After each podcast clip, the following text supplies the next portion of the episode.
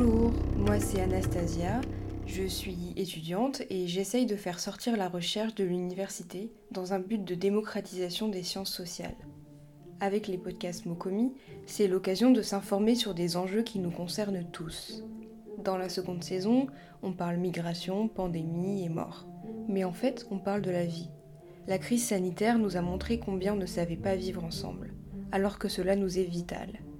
Elle nous a aussi forcé à voir que notre société était divisée par des inégalités ancrées sur les territoires. Une des divisions majeures est celle entre un certain nous et des autres, le tout entre guillemets bien sûr. Le Covid-19 nous a forcé à faire face à quelque chose de commun, tout en démontrant que l'exposition au risque pluriel n'était pas la même pour tous.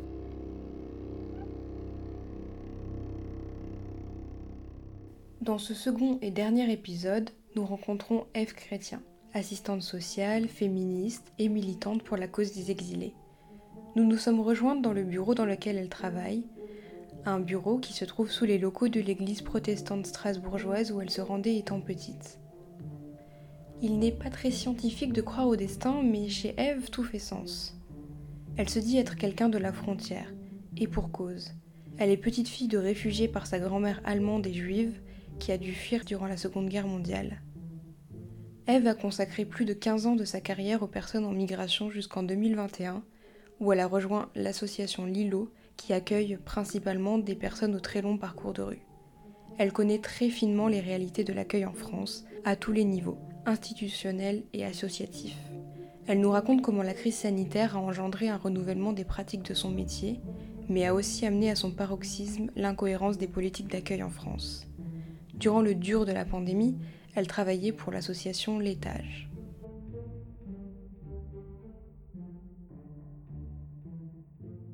C'était un public euh, dit euh, en situation administrative précaire ou à droit incomplet, euh, autrement dit des sans-papiers, donc principalement des Arméniens, des Géorgiens, des Kosovars, des Albanais et des Tchétchènes.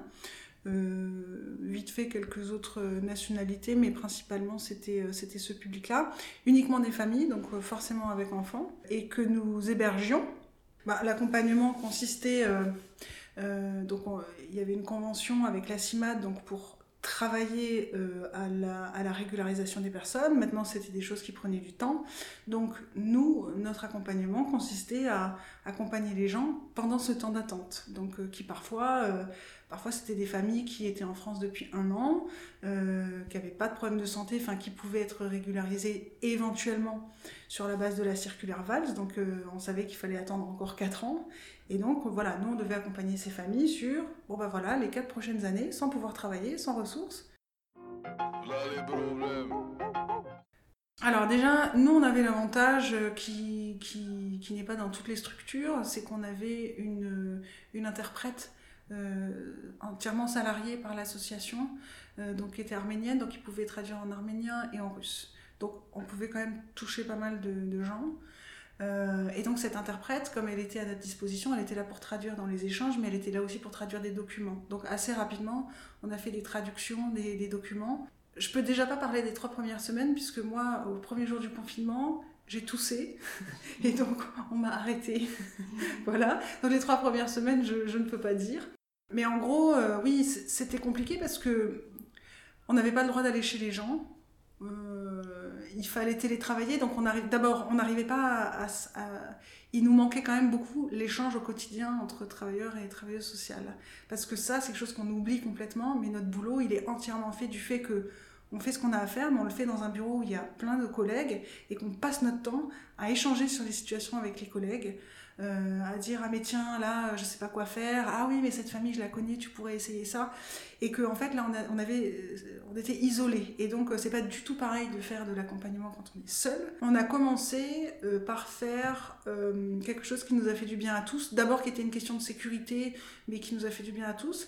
C'est que la chef de service nous a demandé tous les jours de faire chacun un tableau euh, sur lequel on écrivait qui on a contacté. Pas pour nous surveiller, parce qu'il faut quand même pas se mentir, il n'y avait pas du tout euh, l'habitude du télétravail euh, à l'époque. Hein. donc c'était pas évident pour les structures de faire confiance aussi aux, salariés, curieusement. C'était parce que on avait peur d'oublier quelqu'un en fait, que des gens qu'on accompagne passent sous les radars et, puis qu'il leur arrive quelque chose et puis qu'on sache pas et puis qu'ils peuvent appeler personne parce qu'ils n'ont pas de téléphone, parce qu'ils n'ont pas d'argent et qu'ils n'ont pas de traducteur et que en fin de chaque journée, on disait euh, j'ai vu tel, j'ai vu tel, j'ai vu tel, j'ai vu tel, enfin vu au téléphone, on va dire, ou euh, par mail ou autre. Et puis on avait notre coordinatrice qui avait un énorme tableau, euh, parce qu'il y avait quand même plusieurs centaines de personnes hein, dans, ce, dans ce dispositif un énorme tableau où son travail c'était juste d'être sûr qu'il y a une croix partout pour tout le monde et qu'il n'y a pas des gens avec qui on a perdu le lien en fait. Et ça c'était assez, euh, impressionnant en fait de, se rendre compte que on, est dans ce degré d'insécurité de, et de gravité que il faut s'assurer que tout le monde est là quoi en fait, juste que tout le monde est là, que tout le monde est vivant et que, et que ça va bien.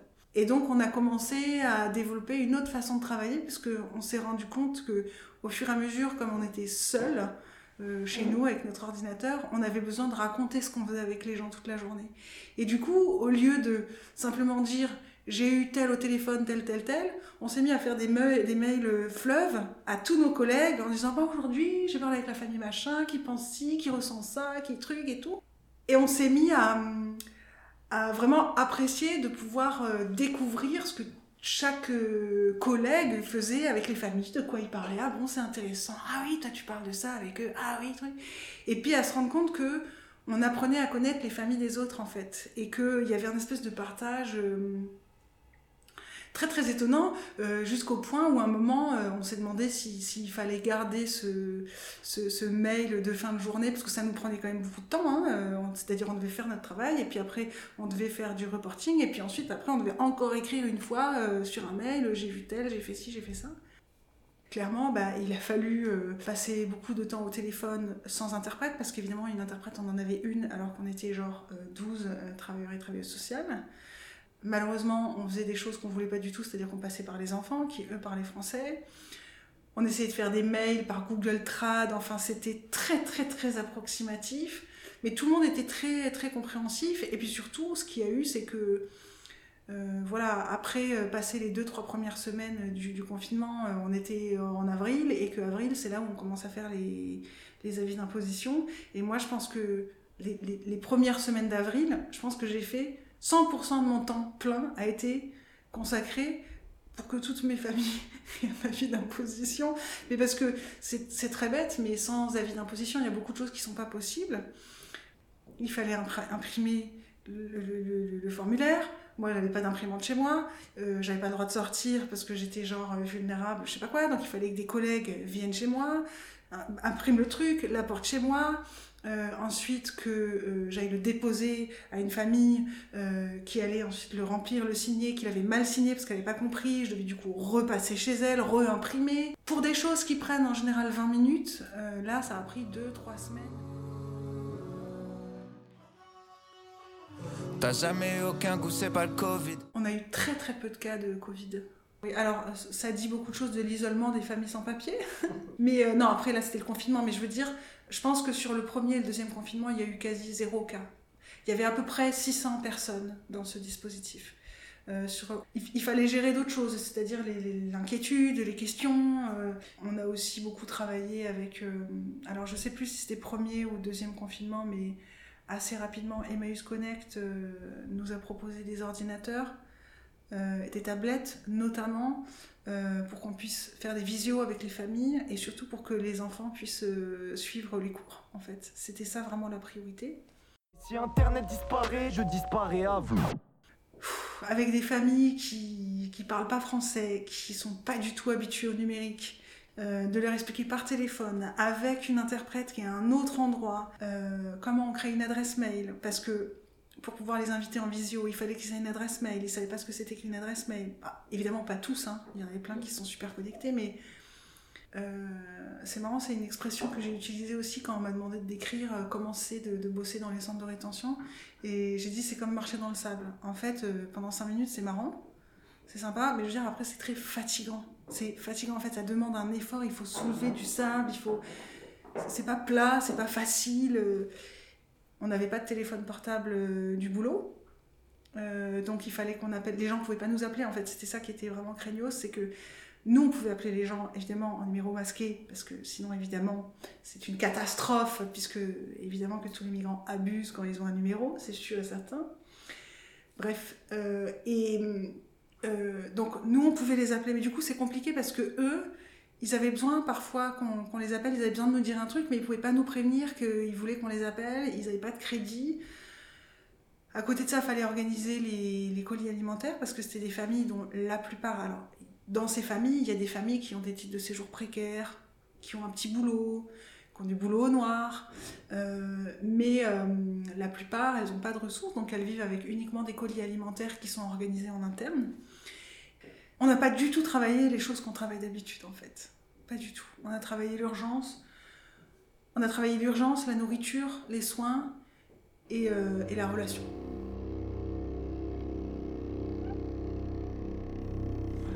Et tout ce qui était euh, titre de séjour, euh, démarche administrative, c'était tout en pause? Tout était archi en pause. Alors, euh, clairement, moi, ça m'a énormément énervé. J'ai découvert que, parce qu'il y avait le Covid, on, a facilité énormément de choses, qu'on aurait pu faciliter hors Covid, en fait. C'est-à-dire que les impôts, exemple, hein, euh, que ça n'est pas possible. Monsieur doit venir absolument dans nos bureaux, dans nos locaux, même s'il est dans un fauteuil roulant et qu'il ne parle pas français. Ben là, c'était le Covid, alors par mail, c'était possible. Et nous, euh, travailleurs et travailleuses sociales euh, auprès de ce public-là, en fait, il y a des moments où juste, juste quand vous demandez que la personne, elle passe, et que ça puisse pas passer par nous, alors sous couvert de respect de la personne, secret professionnel je sais pas quoi, en fait, tout ce qu'on fait, c'est rajouter à la famille et à nous trois jours de boulot. Je trouve qu'il y a beaucoup de ces facilités qui ont perduré après le Covid. Il y a une étude qui s'appelle ECHO qui a été faite euh, sur des personnes qui étaient à la rue, dont 90% étaient nées à l'étranger. Et ce qu'elle montre l'étude, c'est que euh, les pouvoirs publics ont les moyens d'accueillir et d'héberger. Et il a fallu le Covid pour que ça arrive. En fait, euh, voilà, moi, c'est ce qui m'embête, c'est que déjà, donc, euh, ce, que, je disais en off, c'est que quand on travaille avec les migrants, on travaille quand même avec une population qui est quand même agressée par l'État. Je suis OK sur le fait qu'il y a de l'accueil, il y a des choses qui sont mises en place, mais quand même, on est avec une population qui est agressée par l'État et où il n'y a pas un, il a pas un positionnement objectif de l'État. C'est clair, c'est net et c'est précis. Euh, il y a une vulnérabilité euh, des migrants, quoi qu'il arrive. Mon histoire familiale, c'est que s'il y a une personne à qui on a enlevé sa nationalité, c'est ma grand-mère qui était allemande et juive. Qu'est-ce qui fait que d'un coup on se bouge Et moi, ce qui me désespère, c'est que c'est la peur qui fait qu'à un moment on se bouge. On a eu peur que, ah oui, alors bon, ce migrant, mais en même temps, si ce migrant il a le virus et qu'il nous le transmet, donc il faut quand même un peu lui venir en aide. Quand tout se sera effondré, peut-être qu'on redeviendra humain. Moi, je parle là du point de vue professionnel, c'est-à-dire vraiment au niveau de la déontologie au niveau euh, du code de l'action sociale des familles, quand on peut mettre en place des dispositifs d'aide et qu'on ne le fait pas, pour moi c'est grave, c'est des fautes graves en fait. Mais ça c'est des, fautes de l'État, c'est des questions de politique publique. Euh. voilà, moi j'accompagnais des gens euh, qui, qui voulaient simplement bosser et payer des impôts en fait et qui étaient forcés par l'État à dépendre de notre aide. Donc je trouvais ça assez honteux en fait.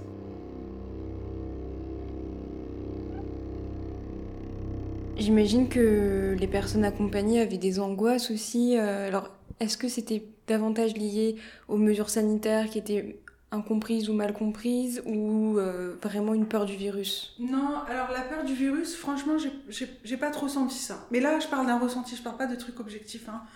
J'ai senti euh, une grande détente comme des gens qui viennent de pays en guerre, qui viennent de pays corrompus, où ils en ont vu d'autres, donc il n'y a rien de grave, effectivement. Souvent, j'ai dit aux gens, hum, essayez éventuellement de ne pas sortir sans votre attestation. Et, les gens qui s'inquiétaient pas assez à mon goût, bah, parce qu'ils se disaient de toute façon j'ai pas d'argent alors on va mettre une amende alors qu'est-ce qui se passe? De toute façon j'ai même pas de papier. Enfin au bout d'un moment euh, on est à un, tel degré de j'ai rien que on n'a pas peur de grand chose ce que j'ai senti par contre ça ça fait un basculement qui était très intéressant moi que j'ai trouvé intéressant aussi pour les travailleurs et les travailleuses sociales euh, qui ont plus l'habitude de de réfléchir de ce que c'est que la relation d'entraide égalitaire. Ce qui était très étonnant, en tout cas pour moi au début, et j'en ai parlé avec des collègues, ils disaient la même chose, c'est que les gens que d'habitude nous on accompagne et pour lesquels il y a une relation d'aide uniquement dans un sens, ils se mettaient à s'inquiéter pour nous. le, virus faisait de nous des gens euh, au, même niveau, en fait. Clairement, quand on est français et travailleur ou travailleuse sociale et qu'on accompagne des étrangers qui n'ont pas de papier, la relation de domination, elle est là. Et là, il y a quelque chose qui était rétabli. Je ne peux pas du tout le lier à ça, mais moi, je sais qu'effectivement, euh, euh, avant de partir de l'association, j'étais quand même dans des entretiens où les, en fait, c'est dur pour, euh, pour ces personnes de subir la précarité et l'incapacité de s'autodéterminer et de devoir dépendre de nous, alors que ben, ils sont en capacité de travailler, ils sont en capacité d'acheter de, de, leur truc et de ne pas nous demander toutes les 5 minutes 5 euros pour truc. C'est juste qu'on les autorise pas à bosser, quoi. Ils essayaient de. J'avais quand même beaucoup de familles qui, qui m'apportaient des trucs. Des Géorgiens qui fabriquaient leur propre fromage, qui m'apportaient du fromage. une dame qui, qui bossait dans un, qui un jardin. Euh, elle m'apportait des, des, légumes, qu'elle faisait des carottes, des trucs. Euh. Alors je peux pas dire c'est spécifique aux migrants parce que c'est pas vrai, mais il y a, y a un espèce de truc de. On n'est pas bête, on voit bien qu'on est dans une situation où on, on, nous oblige à dépendre de vous. Pour vous c'est chiant, pour nous c'est chiant. Comment est-ce qu'on pourrait essayer de rétablir des choses qui fait qu'on s'entraide en fait, qui fait que c'est un peu plus cool à vivre? J'ai travaillé plein de fois avec des Géorgiens, des Arméniens, mais je faisais de la permanence à la CIMAD, de conseils juridiques. C'était pas un lien d'accompagnement, des visites à domicile, un lien régulier euh, d'accompagnement euh, global. On veut bien sauver la planète, mais on veut percer d'abord. On veut s'en mettre plein les pockets, ouais qu'on se mette bien d'accord. J'ai hâte de voir nos teutés quand l'argent ne vaudra plus rien. Quand tout se sera effondré, peut-être qu'on redeviendra humain. Disons, euh, plus pour euh, les métiers du social. Comment ça s'est passé? Est-ce que, euh, alors je sais que la prime Ségur, on en discutait tout à l'heure, c'est en cours de négociation, disons. Est-ce qu'il y a eu d'autres choses, d'autres avancées que les médias ont mal relayées? Non, alors ce qui est sûr, c'est qu'on a pu développer le, télétravail. Et que j'avoue que, alors évidemment, ça dépend des, contextes de travail, mais moi j'avoue que là où je bossais, on avait un bureau pour 12 travailleurs et travailleuses sociales. Et que parfois, euh, quand, quand tu as besoin de, de, rédiger un document où il faut vraiment que tu te concentres, que tu remettes en ordre une chronologie d'une famille que tu accompagnes depuis 6 ans, où il y a tellement de choses, où il faut que tu synthétises, il faut vraiment faire un effort intellectuel euh, sérieux pour produire quelque chose d'intelligent et de synthétique. oui, ne pas être dans son bureau où il y a 12 personnes et de pouvoir être chez soi au calme, avec sa petite musique, son petit truc, son petit chat, tout ça, mmh. c'est sympa. Non, il y a, eu, euh, il y a eu une, grosse mobilisation des structures, une, reconnaissance, je trouvais, du fait que tout le monde se soit mobilisé, c'est-à-dire en gros, tout le monde voulait, y aller au front. À l'association, euh, euh, tout le monde... alors, il y a eu des primes, clairement, pour ceux qui étaient tout de suite opérationnels, qui y allaient et tout ça.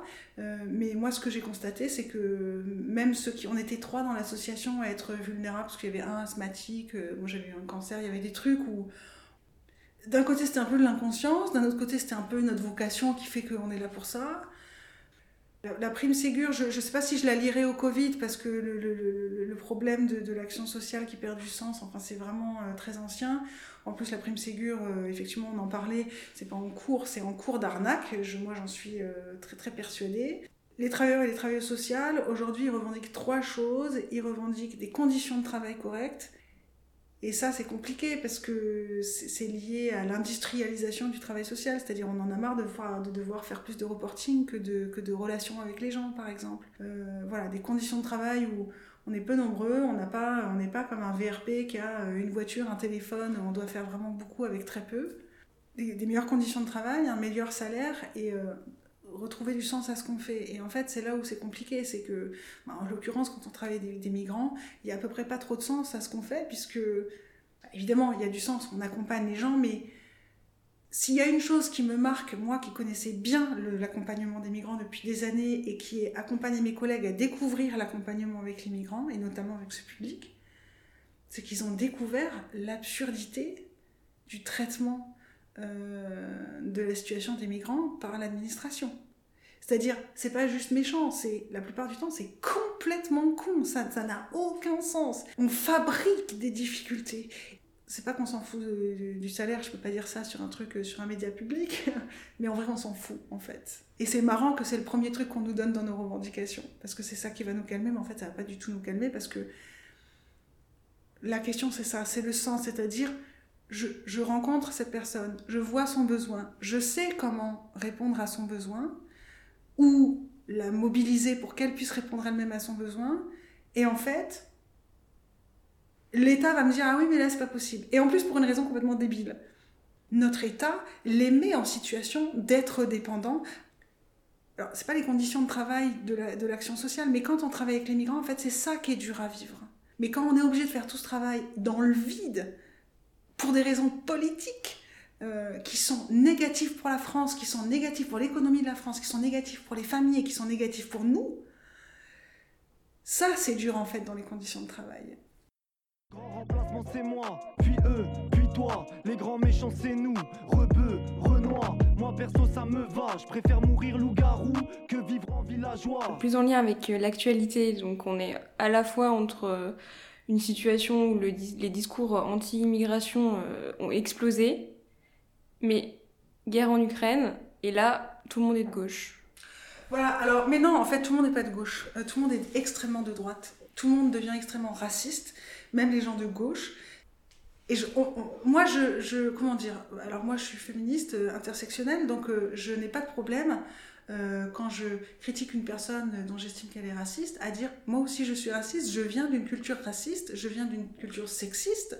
moi je me rappelle avoir eu d'énormes engueulades avec mes collègues militants à la CIMAD qui disaient oui, tu as des préjugés. Et je, ah, parce que toi t'en as pas. ça, tu mens, ça n'existe pas, les gens qui n'ont pas de préjugés.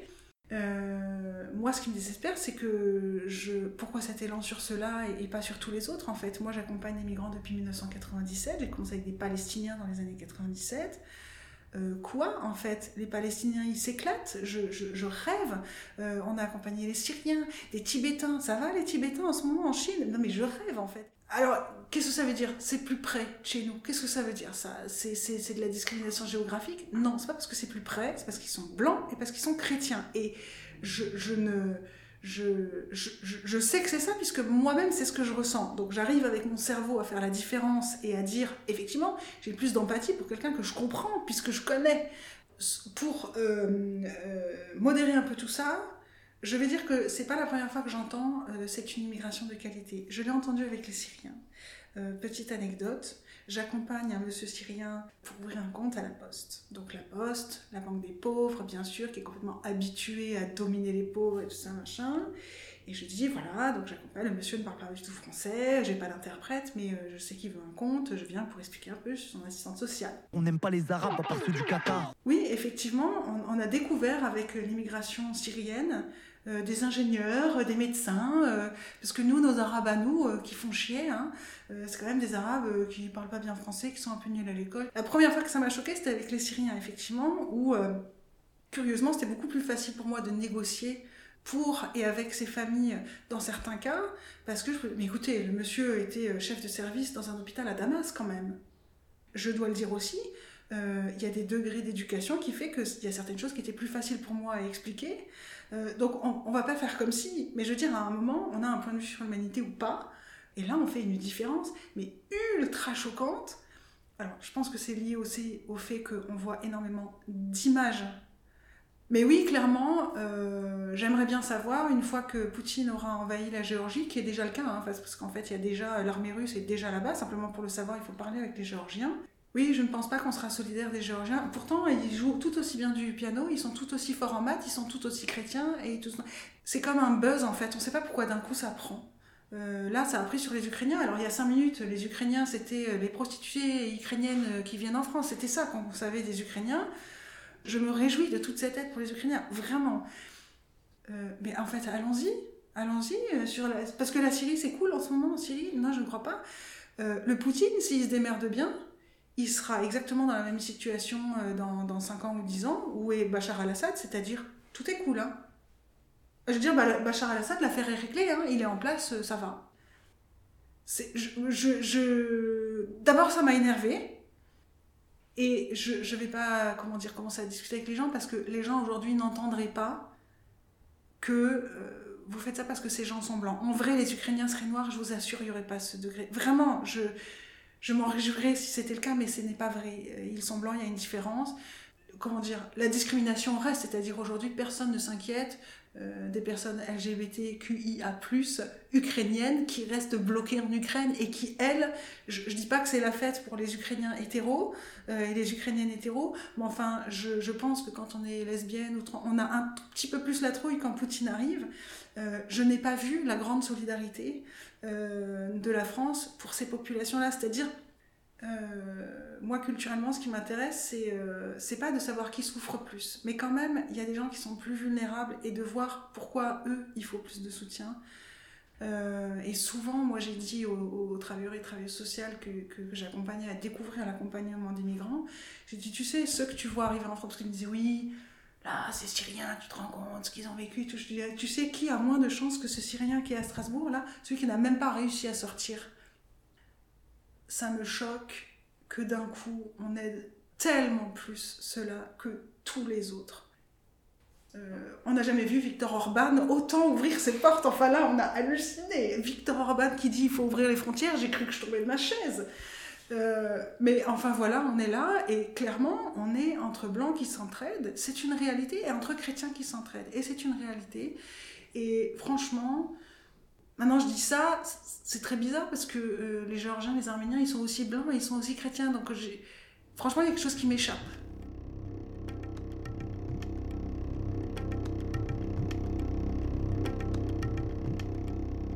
Et moi aussi, ça m'échappe.